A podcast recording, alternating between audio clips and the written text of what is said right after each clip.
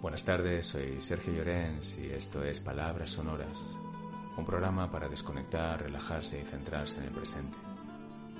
Y hoy os voy a leer un artículo de Rosa Montero, un artículo que leí el otro día en el semanal del país. Y después de leerlo, pensé, este artículo se merece un podcast. Me pareció tan bonito. Y aquí está, el podcast que se llama Las noches de verano de Rosa Montero. Las noches de verano tienen algo espléndido. Atardece a mi alrededor y el calor que nos ha achicharrado todo el día comienza a ascender hacia la estratosfera. Hay una promesa de frescor en la brillante luna que se asoma allá arriba. Cómo se regocija el cuerpo con los placeres simples. Beber cuando hay sed, sentarte cuando estás cansado, aliviarte en la sombra del tormento del sol. La felicidad es sencilla y desnuda. Es una casi nada que lo es todo. Lo sé bien, incluso lo he escrito, y sin embargo se me olvida enseguida con el ruido y la agitación de la vida cotidiana. Pero hay algo en las noches de verano, algo liviano y quieto y transparente, que te ayuda a detener ese tumulto y a centrarte en lo esencial, en el aquí y el ahora, en vivir hasta el fondo este presente que es lo único que existe.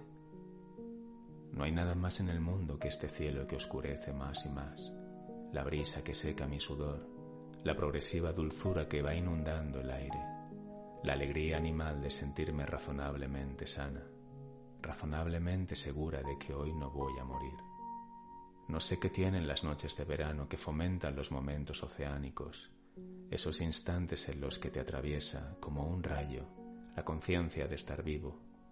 Creo que podría hacer un recuento de mi existencia saltando de noche en noche, empezando por aquellas salidas nocturnas de la primera infancia, cuando en pleno verano huíamos después de cenar de aquel último piso en que vivíamos, recalentado hasta la asfixia, y nos bajábamos al chiringuito de enfrente a tomar un helado y respirar, a dejarnos acariciar por un rizo de brisa y qué emocionante era poder estar a las once de la noche despierta y en la calle. O tiempo después, a mis veintitantos años, tumbada boca arriba sobre la tierra junto con tres amigas viendo caer Perseidas, esas pizcas de luz con tanta prisa.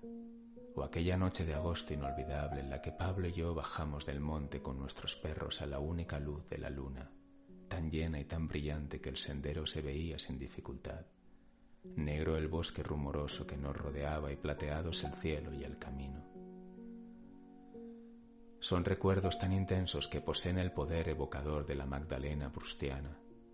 Fosfatinan el tiempo y te transportan allí, a tu propia niñez, a tus piernas que se balancean desde el asiento sin alcanzar el suelo, a tus padres tan vivos y tan jóvenes, mucho más jóvenes de lo que hoy soy yo, o a Pablo, en lo mejor de su edad, a nuestros cuerpos fuertes y capaces de bajarse un monte en plena noche, al olor a jara y a pino. Ahora comprendo que la magia de todos aquellos momentos residía en su plenitud. Eran instantes en los que tenías la certidumbre de no necesitar absolutamente nada más. El más rico no es el que más tiene, sino el que sabe que no le falta nada. ¿Hace cuánto tiempo que no te tumbas boca arriba en el suelo bajo un cielo nocturno de verano? Mi última vez fue hace muchos años. Me he dado cuenta escribiendo este artículo. Y sin embargo, creo que se trata de un gesto que probablemente hayamos hecho, al menos en alguna ocasión, todos los seres humanos. Tumbarte de espaldas sobre la hierba, mirar el cielo negro salpicado de estrellas, concentrarte en la inmensidad de esa bóveda celeste, en el peso del aire sobre ti, en el rotar del planeta bajo tus omoplatos y al cabo de unos minutos de permanecer así, espatarrado y pegado como una mosca a la corteza terrestre, te acometía un vértigo maravilloso y sentías que empezabas a caer hacia el espacio, hacia la luna y las estrellas y aún más allá, a la negrura original y el principio de todo. En las noches de verano se vuela.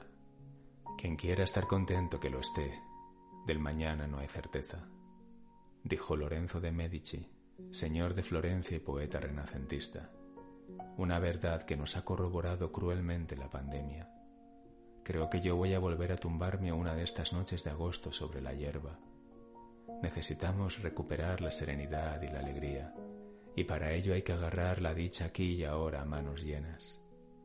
Este es mi último artículo antes de vacaciones.